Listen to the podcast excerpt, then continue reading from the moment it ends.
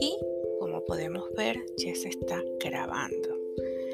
Eh, los audios o los podcasts pueden ser muy breves, cuestión de un minuto, o pueden ser más extensos, cuestión de media hora, una hora. Generalmente o mejor dicho, a los inicios los podcasts eran utilizados para reflejar lo que había sucedido dentro de una cabina durante un periodo, durante un programa de radio, durante algunas entrevistas. Entonces, así se le permitía a las personas obtener esa información. En la actualidad, los podcasts se utilizan para eh, poder volcar opiniones sobre juegos, sobre situaciones, sobre películas, sobre libros. Eso quiere decir que realmente la duración de los podcasts no es tan breve, si tiene una buena duración. Okay.